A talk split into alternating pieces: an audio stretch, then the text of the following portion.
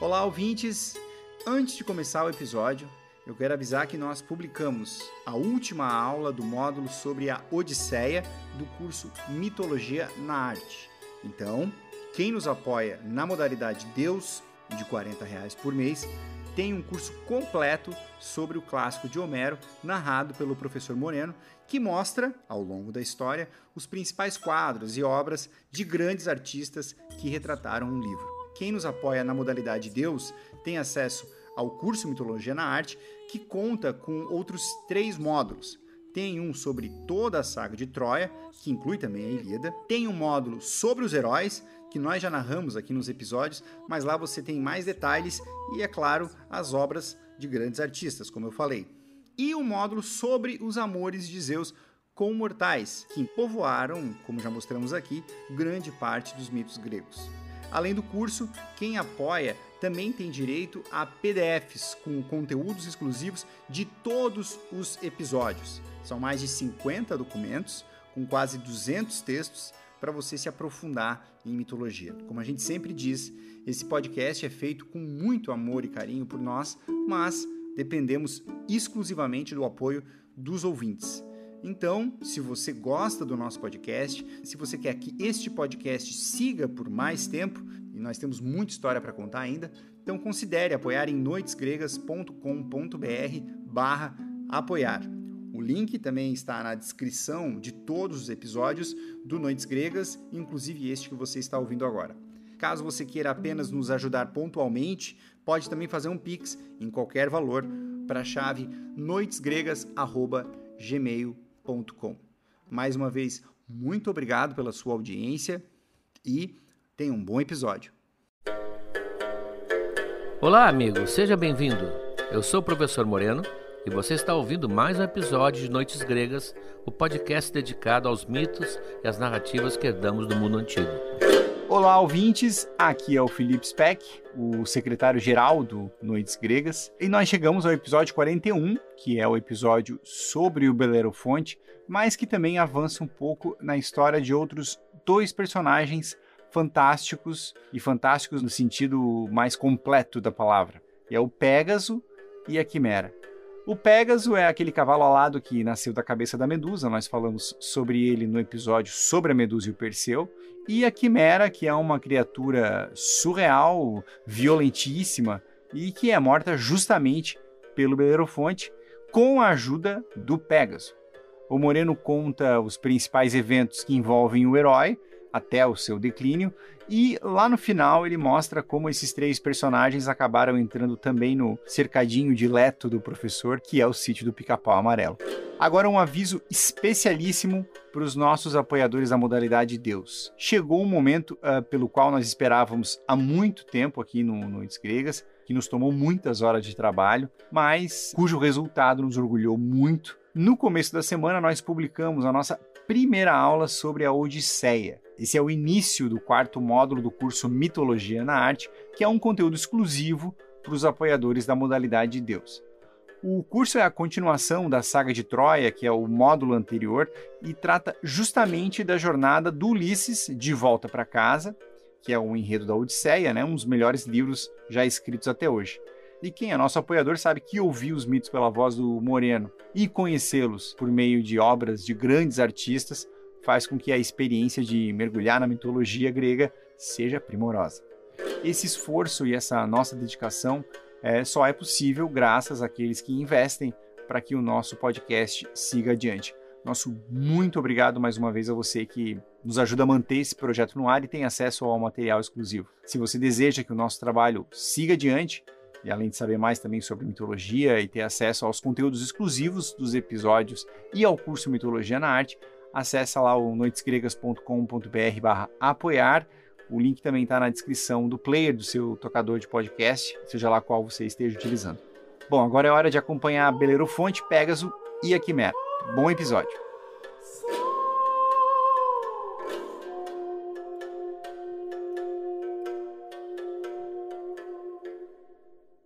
Vamos ver hoje a vida e as aventuras de Belerofonte, que é uma espécie de Perseu menor, e não admira que tenha sido várias vezes confundido um com o outro, como nós vimos no episódio anterior, colocando o Perseu cavalgando o Pégaso, quando isso foi um privilégio apenas do Belerofonte. Ele é filho de Glauco, rei de Corinto, e, mais importante, ele é neto de Sísifo, que nós vimos na hora do oráculo, a última agora. Então ele vem de uma casa importante. E ele, sem querer, mata um irmão nos jogos com armas, mata o irmão acidentalmente, mas isso para o grego não o absolvia.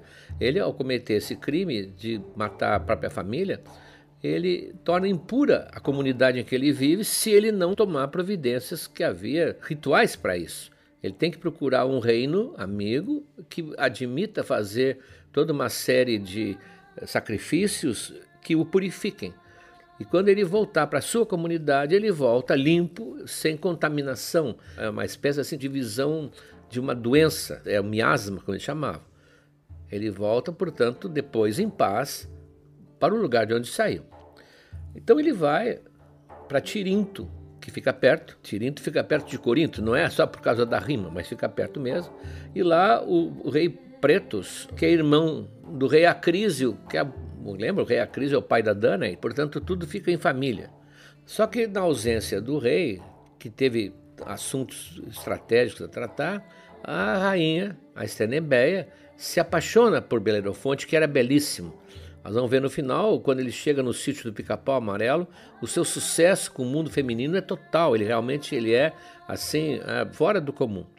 E ela o assedia diretamente, inclusive, insinuando que talvez eles pudessem se casar se ela se livrasse, ou se ele se livrasse, do rei que está fora. E ele, evidentemente, que é leal, ele honra a lei da hospitalidade, ele repudia a proposta e não sabemos se ele vai ou não vai comunicar ao rei quando ele voltar. Porque a rainha, com medo ah, de ser denunciada, ela se adianta. Ela se adianta e vem se queixar, dizendo que o visitante que estava ali para ser purificado tinha querido abusar dela com violência e que não merecia os bons tratos que ele estava recebendo. Pelo contrário, ele merecia ser castigado, talvez até morto, por sua audácia. Pretos fica em dúvida, porque ele acredita na mulher fica indignado como é que um hóspede vai fazer isso, mas ao mesmo tempo ele não pode matá-lo porque isso seria romper a lei da hospitalidade, a xenia. E se ele faz isso, ele seria vitimado pelo castigo das eríneas. As eríneas tratavam disso. É uma coisa muito grave, ele não ousa fazer isso. Então ele resolve, como se diz hoje, terceirizar. Ele manda o jovem Belerofonte até o seu sogro, Ióbatos, levando duas tabuinhas né, escritas, dizendo no fundo o seguinte: mata o portador. Ele quis abusar da tua filha. Ora, essa tabuinha gerou uma discussão que até hoje continua. Como tabuinha? Porque essa história é contada por Homero. Homero se refere na Ilíada a essa mensagem essa mensagem vai aparecer e vai se reaparecer daqui a pouco como mensagem se no tempo de Homero não tinha escrita. Então isso criou assim uma dúvida se isso não foi introduzido mais tarde na Ilíada, essa referência, ou se no tempo de Homero já havia uma certa forma rudimentar de escrita. Claro que o Homero não diz escrito, ele diz com sinais sinistros. Talvez até o Homero tenha ouvido falar da escrita e não soubesse muito bem do que, que se tratava.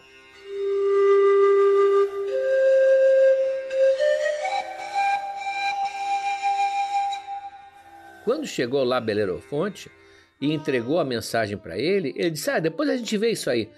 Claro, é uma época que não se dá muita bola para mensagem. Então faz uma, uma festança para o Belerofonte para recebê-lo que dura sete dias e sete noites. Aquelas festas de, ah, de reis, típica de reis. Ora, quando ele abre a mensagem e vê isso aí, quando abre as tabuinhas, ele entende imediatamente a mensagem. Mas ele fica na mesma situação do seu genro. Ele não pode matar um hóspede. Belerofonte já é seu hóspede querido. Ele já está vinculado a ele. Como é que ele vai fazer? Então ele resolve também descalçar o problema de outra maneira. Diz para Belerofonte que ele teria que matar a quimera. Claro que esperando que a quimera matasse Belerofonte. Ah, o que era essa quimera?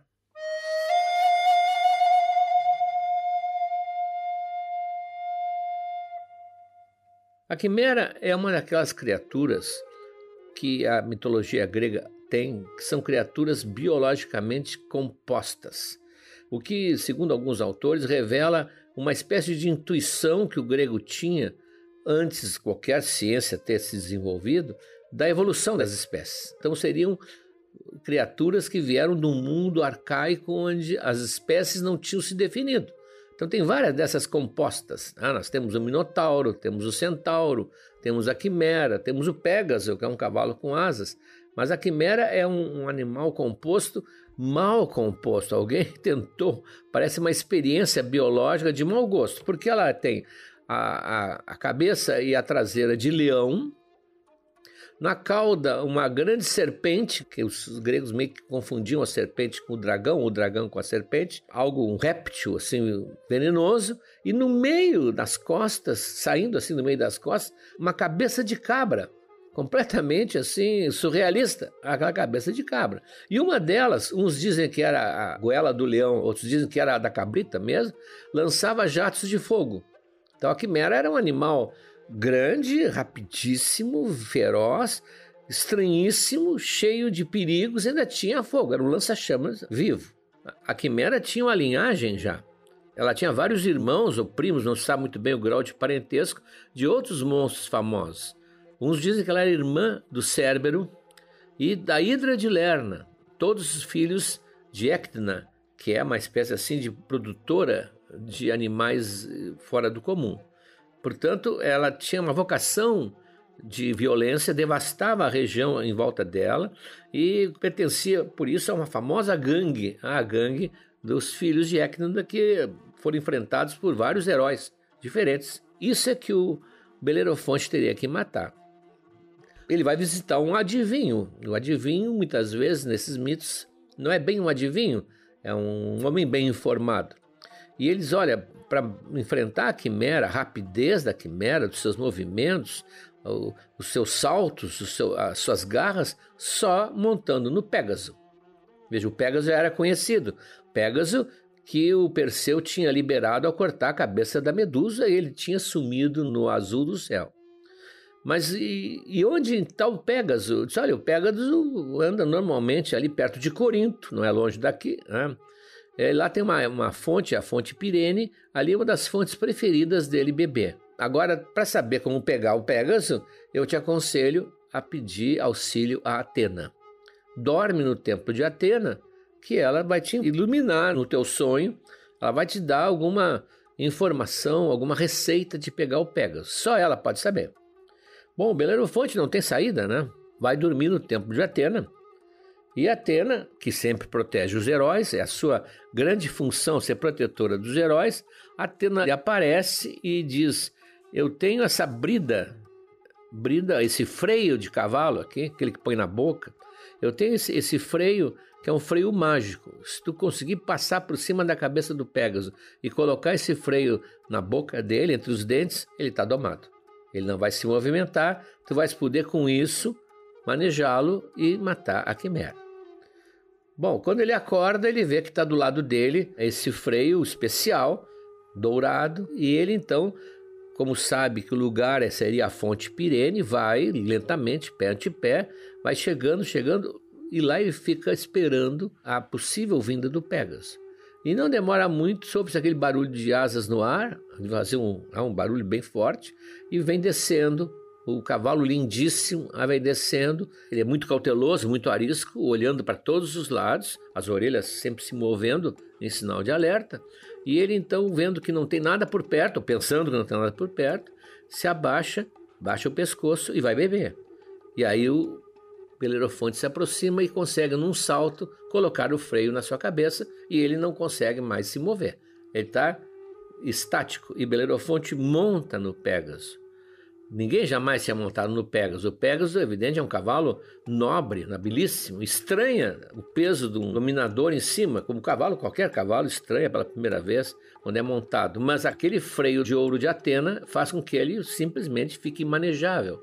E o Belerofonte dá algumas voltas por perto, aproveitando aquela sensação que deve ser estranhíssima, ao mesmo tempo maravilhosa, de voar levemente no ar, montado no animal de meia tonelada. Agora está pronto para enfrentar a quimera.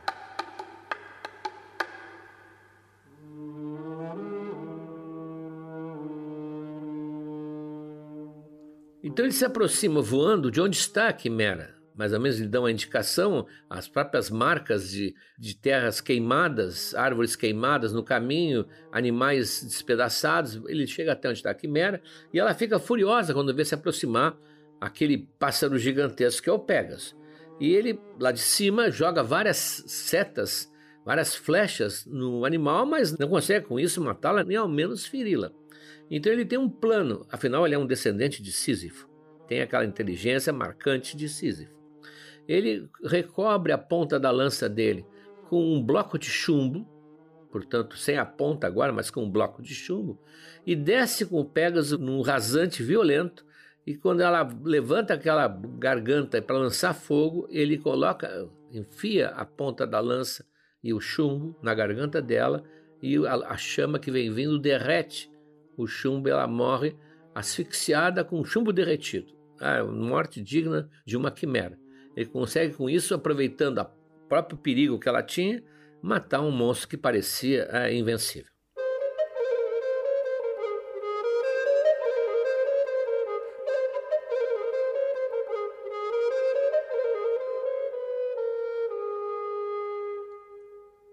Essa cena, hoje, já foi muitas vezes pintada, muito mais do que vocês pensam, estaria na base daquela imagem que todos nós conhecemos de São Jorge matando o dragão.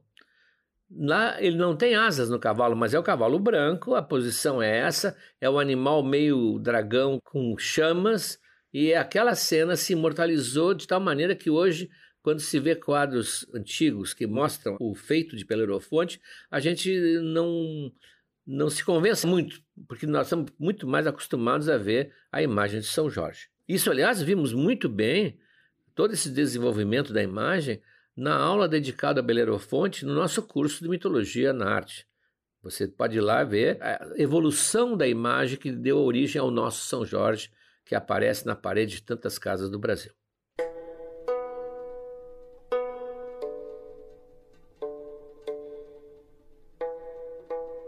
Bom, ele vai dar então finalmente contas ao Ióbates. Olha, consegui, é um feito, livrou a região da quimera, era um animal que não teria maneira de eliminá-lo dali. E ele vai diante do rei achando que vai ser cumprimentado, que vai ser premiado, mas o rei, que está com aquela ideia da mensagem que ele tem que vingar a honra da filha, o rei vai inventar novas missões, esperando que com isso ele termine morrendo. Então é, ele o manda enfrentar os Solimes, era um povo bárbaro de pessoas quase gigantes que andavam por perto. Claro que ele vence. Manda ele enfrentar as Amazonas, que são aquele perigo feminino meio simbólico que todo o herói grego termina enfrentando, uma questão quase antropológica das Amazonas, elas serviam como a imagem do outro, da outra, né, que o grego tinha que vencer, é toda, inclusive o substrato machista do grego, né, tinha que ter um grupo feminino para vencer, e, portanto, o Belerofonte vence também. Manda enfrentar um grupo de piratas, porque os piratas no Mediterrâneo era uma verdadeira praga. Ele vai lá e limpa a costa dos piratas, e assim ele não vê mais nada o que fazer, ele manda contra ele, que está voltando, os guardas do próprio palácio. Ele junta um grupo de elite e manda-os atacarem o Belerofonte na planície. Bom, acontece que, segundo uma lenda, Belerofonte não era filho de Glauco, como foi apresentado desde o início. Ele era filho de Poseidon, que Poseidon havia fecundado a mãe dele na costa do mar, como muitas vezes aconteceu, e que ele tinha então um pai divino, e ele sabia disso. Então, na planície, ele invoca a ajuda de Poseidon. Quando vê surgir aquele grupo armado, ele pede ajuda e o Poseidon manda. A cena ficaria belíssima no cinema moderno, com efeitos especiais. Manda uma onda altíssima, aquelas big waves atrás dele, e ele caminha pela planície e a onda o acompanha no ritmo que ele vai. A onda não ultrapassa, a onda está quase servindo, ele está quase num tubo, assim, está quase tapando o sol para ele. Ele vai avançando. E, aí os guardas sentem que a coisa não vai ser fácil. Estão apavorados quando as mulheres da cidade Isso é uma, é uma cena que hoje é discutidíssima. As mulheres saem para socorrer os maridos e passam na frente dos maridos, se põem na frente do Belerofonte e levantam as saias. Levantam as saias mostrando o que nós sabemos, aquilo onde o sol não bate normalmente. E isso paralisa o Belerofonte. Coitado, não é só o Belerofonte, é, isso é, é uma figura que aparece muito em mitos, é chamado de anazirma. É quando a mulher levanta as vestes e quase que fascina ou paralisa o homem com a visão da sua genitália. Isso aparece lá na, no Demeta. Agora, um grupo de mulheres, uma cidade inteira, o Belerofonte, que é apresentado também como um jovem sensível e casto, ele paralisa e simplesmente deixa os guardas irem embora e a onda se desfaz. Bom, mas o Iombates, o rei, ele não é cego. Eles vê que o Belerofonte venceu todos os perigos. Ele, obviamente, está sendo visto com boa vontade pelos deuses os deuses estão do lado dele. Mas como é que aquele bilhete que mandaram, aquela mensagem, e ele resolve colocar a coisa em pratos limpos? E diz: Olha, Belerofonte, eu, tudo isso porque me mandaram uma mensagem, e mostra a mensagem para o Belerofonte, dizendo que tu tinhas tentado abusar da minha filha, da mulher do Pretos. Aí Belerofonte diz: Não, é, é, é invertido. Ela que, né, que, como se diria, se Belerofonte fosse um jovem moderno, ela que deu em cima de mim. Eu simplesmente me afastei. Eu jamais iria trair a hospitalidade, mas eu não tenho, não fiz nada disso. Aí a, o rei, que é filha dele, né, pede perdão pela filha, né, pede perdão. Ele é um rei justo, pede perdão. Então, em compensação, lhe dá uma irmã de Estenebeia em casamento, portanto, sua filha mais jovem e metade do reino. Ele passa a, a dividir o reino com o Belerofonte. Então ele se torna rei da metade ali da região do Ióbates e casado com a bela filha dele e a irmã da Estenebeia. Quando a Estenebeia ouve que a irmã mais moça casou com o homem que ela queria, ela se suicida. Naquele tempo era comum irmãs odiarem muito as outras irmãs e, e fazerem coisas translocadas até para prejudicá-las. Agora ela se sentiu roubada no homem que tinha se negado a dormir com ela e ela não pode viver mais com isso e termina se apagando da história ela própria.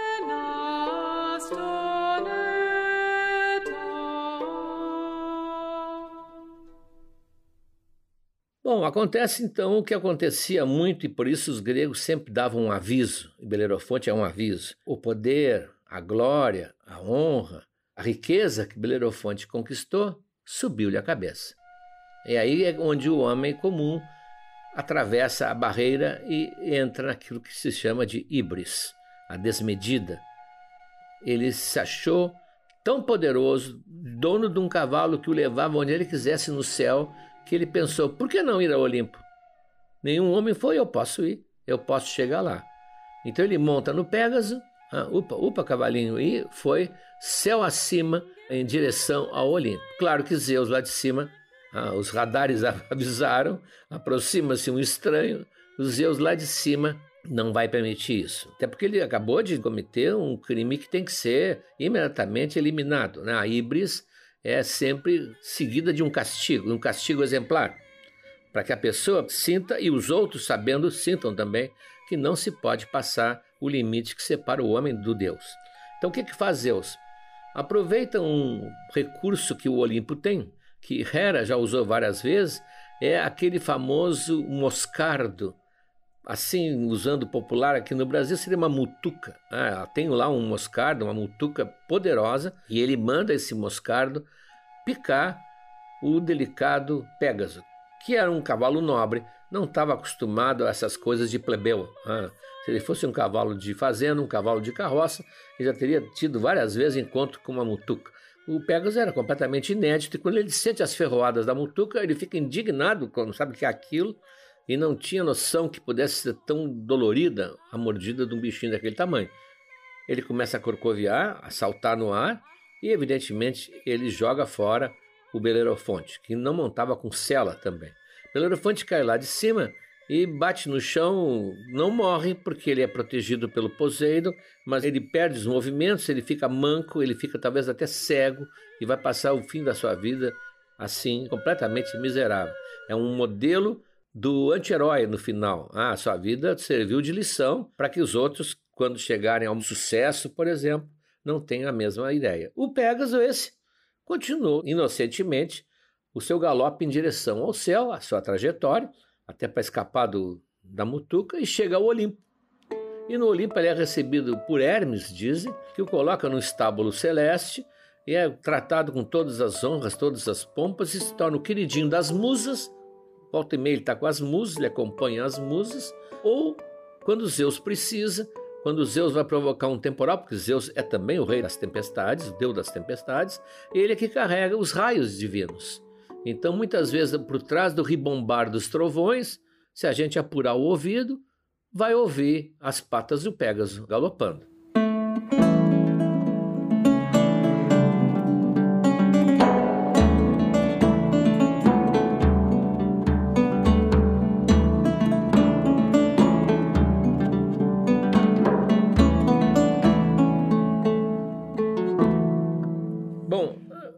Belerofonte é importantíssimo porque ele, para nós, trouxe a doma do Pégaso e a morte da quimera. Aliás, a quimera é um animal tão inviável, tão estranho, tão impossível, que passamos a usar essa palavra no sentido de uma ideia quase impossível, as quimeras. Ah, passou a ser uma palavra até poética. As, as ilusões que não teriam como ter realidade concreta. Agora, para nós também, eu digo para nós do Brasil, Belerofonte também é muito importante pelo destaque que ele recebeu no sítio do Pica-Pau Amarelo. No início da obra de Monteiro Lobato, ele tem uma ideia genial, aliás, tem várias ideias geniais, mas uma ideia genial de instituírem junto à fazenda da Dona Benta, uma outra fazenda onde estariam todos os personagens da fábula, da mitologia, aposentados, reunidos, felizes, vivendo ah, debaixo do céu azul do Brasil e talvez comendo a pipoca da tia Anastácia. Então, quem lê o livro, que vale a pena, vem eh, um desfile imenso de personagens na época do cinema, o Gato Félix, a Branca de Neve, a Cinderela, vem Aladim com a sua lâmpada, vem os príncipes todos das Mil e Uma Noites e vem a mitologia grega, vem os personagens da mitologia grega. E o, o maior sucesso é o Belerofonte. É, o Visconde, a Emília, talvez a Narizinho estavam numa, embaixo de uma árvore lá comendo jabuticaba, como sempre, e de repente eles veem chegar um monstro, que eles não sabem que monstro é esse e saem correndo. É a quimera. Nós vamos ver depois que é a quimera. Tem até uma, uma, uma cena do, do diálogo do Visconde com a quimera, que é uma obra-prima que vai estar no material exclusivo. Então eles vão correndo para casa e não sabem o que fazer. Se lembram que o Visconde ficou para trás. E aí o, o, o, coitado do Visconde vai ser devorado. A Emília, claro, diz, não, ele é, ele é vegetal. Aquele monstro não come vegetais. E de repente, lá vem o Belerofonte. Veja, a quimera está viva. Vou ler Monteiro Lobato. Nesse instante, um tropel lá fora atraiu-lhes a atenção. Correram até a sacada. Vinha passando a cavalo um formoso herói grego.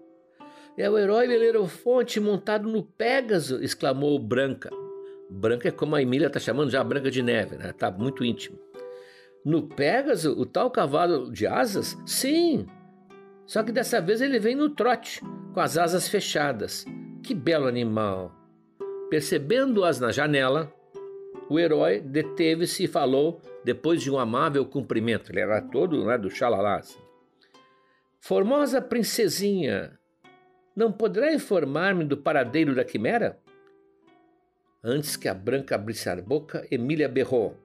Não é um monstro de três cabeças, uma de cabra, outra de leão, outra de cobra cascavel? Vimos sim, e foi de medo dele que corremos para cá. E onde o viu? Graciosa figurinha. Belerofonte fala todo, né? Lá no cedro grande, aquela árvore enorme que a gente enxerga daqui, onde há o ninho de João de Barro. Informação da Emília. Belerofonte olhou na direção indicada, enquanto a graciosa figurinha prosseguia muito espevitadamente. Deve estar lá ainda comendo o Visconde. Vá depressa, herói, e se puder, salve o Sabinho. Mas que tem o senhor com esse monstro? Tenho eu que ele é meu. Eu o venci em combate, lá na Alícia, e amancei-o. Tá muito velho, coitado. Sem dentes, sem pelo, sem fogo. Sem fogo? Sim, era um monstro que vomitava fogo pelas bocas das três cabeças. Ó, oh, a informação. Que horror, meu Deus! E não vomita mais? Não, hoje só sai uma fumacinha. Tá quase totalmente extinto. E por que anda ela cá por essas bandas para nos assustar? Bom, ela fugiu do cercado em que eu deixei guardado no bairro grego, que é longe. Caduquice. Vou levá-la de volta. O herói bateu a rédea do Pégaso na direção do cedro grande. Adeus, princesa. Adeus, gentil figurinha. Obrigado pela informação. E partiu no trote. Vá voando pra gente ver, berrou Emília. O herói achou graça e deu uma ordem a Pégaso. E imediatamente o maravilhoso corcel espichou as asas e voou tal qual um gavião-pato de proporções desmedidas. Lindo, lindo! exclamaram todos em êxtase.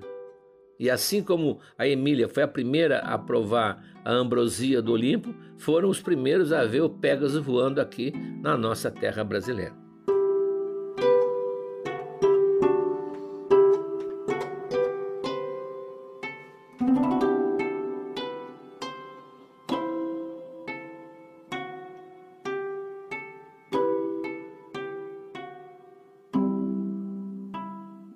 Deixa eu fazer um parêntese aqui antes de falar do material exclusivo do Beleiro Fonte. Quem é nosso apoiador já deve ter assistido a história do Beleiro Fonte no curso Mitologia na Arte, e lá o Moreno cita um livro que eu não tinha lido até então, um livro do Ítalo Calvino chamado As Seis Propostas para o Próximo Milênio. São seis ensaios e o primeiro ensaio é justamente sobre a leveza. É um livro muito bonito, assim. E o mito do Pégaso, é o ponto de partida para discorrer sobre essa dupla natureza que coexiste nas coisas, da leveza e do peso. A ideia do ensaio é mostrar que a literatura, e aí eu substituo a literatura pela mitologia, que a mitologia tem essa função reativa ao peso de viver. Só que é uma reação que, como ela é configurada como leveza, tem uma capacidade transformadora, assim. Ela gera ideias, ela mata monstros e ela resulta em esperança. E, e, enfim, eu só cito isso, até saindo um pouco da minha função operária aqui no Noites Gregas, e recomendo o livro também, porque o Pégaso ele se tornou uma figura muito fascinante para mim, uma das figuras mais fascinantes da mitologia para mim. E sempre que eu termino de editar um episódio, eu tenho essa sensação, sabe? Essa potência, assim. E eu digo isso porque eu espero que essa sensação chegue até você que nos ouve. Afinal, é para isso que a gente trabalha. Bom, feito esse depoimento pessoal, deixa eu falar finalmente sobre um material exclusivo. O professor encerrou o episódio agora falando do sítio do Pica-Pau Amarelo, né? No material exclusivo tem um diálogo entre o Visconde de Sabugosa e a Quimera que é um encontro assim encantador de uma fábula grega com uma fábula moderna. Tem também uma série de ilustrações, uma série de representações do Belerofonte na arte, e nós separamos também dois textos do Jacques Lacarrière. Nós já traduzimos vários textos dele e colocamos nos materiais exclusivos, mas esses dois são muito bons, são muito sensíveis assim. Um é sobre a quimera e outro sobre o Pégaso, e estão entre meus textos prediletos do Lacarrière e eles sublinham bem essa, essa dupla natureza dos personagens. Vale muito a leitura. Bom, na semana que vem a gente tem mais uma Hora do Oráculo e a pauta será imortalidade, tá bem? A gente se encontra. Grande abraço.